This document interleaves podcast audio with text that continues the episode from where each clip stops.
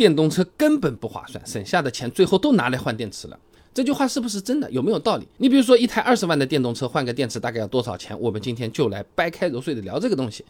先说结论，二十万左右的车子换电池，便宜点的五六万，贵点上十万的也有可能。中保研二零二二年十一月发布的汽车零整比体系里面就统计了动力电池包单件零整比系数，大部分车型集中在百分之三十到百分之五十这个区间内。你比如说二零二零款小鹏 G 三。动力电池包零整比百分之四十五点八四，也就是说啊，电池包单卖的价格在九万块钱。二零二一款小鹏 P7 动力电池包零整比百分之三十六点七九，电池包大概八万四。那实际四 S 店店里面价格怎么样呢？也调查的啊，界面新闻二零二二年十二月底有个报道的，比亚迪汉电池包价格大概在七到八万，算上其他费用八万五上下。小鹏 P5 换电池包九万左右，跟前面的中保研报告也对得上。那之所以换个电池那么贵，主要是因为电池它。本身就不便宜啊！宁德时代举例子好了，二零二一年动力电池出货量一百十六点七亿瓦时啊，销售收入九百十四点九亿元啊，你简单算一下，动力电池单价呢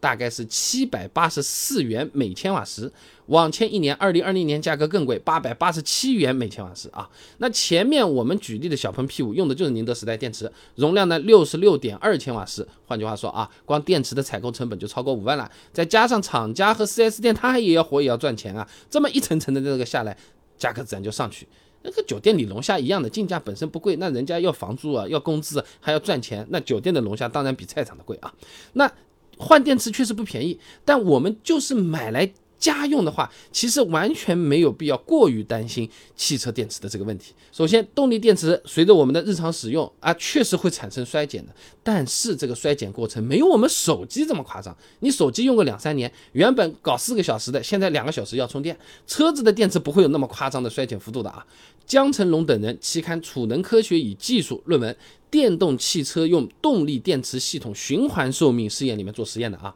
三元锂电池动力系统百分之八十充放电深度循环寿命测试，一千两百次循环之前，电池的容量衰减缓慢，在一千两百次循环时，哎，电池衰减也只有百分之十四点三。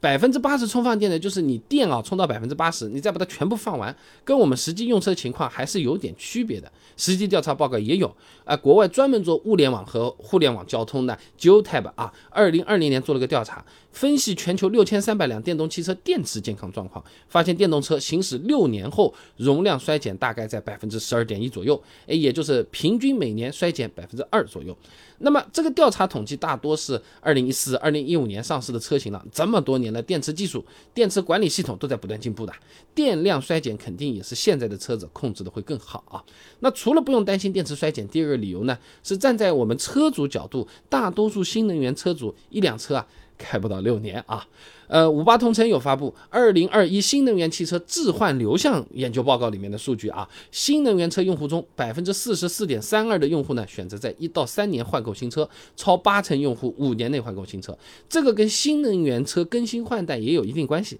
啊，有点像手机啦，大多数手机品牌一年就要出一代新款，对不对？很多朋友过个一两年就觉得自己手机落伍了，想要换新的。那么五年车龄的新能源车虽然能够感觉到电池衰减，但其实也并不严重。按照前面调查里面的数据，五年的电动车电池容量也还在百分之九十左右，原来能跑四百公里的，五年后起码还能跑个三百六，显然还是没到需要换电池的程度。总的来讲，虽然电动车换电池确实不便宜，但实际上我们没有必要因为电池的问题来纠结要不要买电动车啊。大多数朋友呢根本开不到换电池的时候的，而且各大厂家现在也都有针对电池的质保政策，也算是给电池衰减增加了一道保险。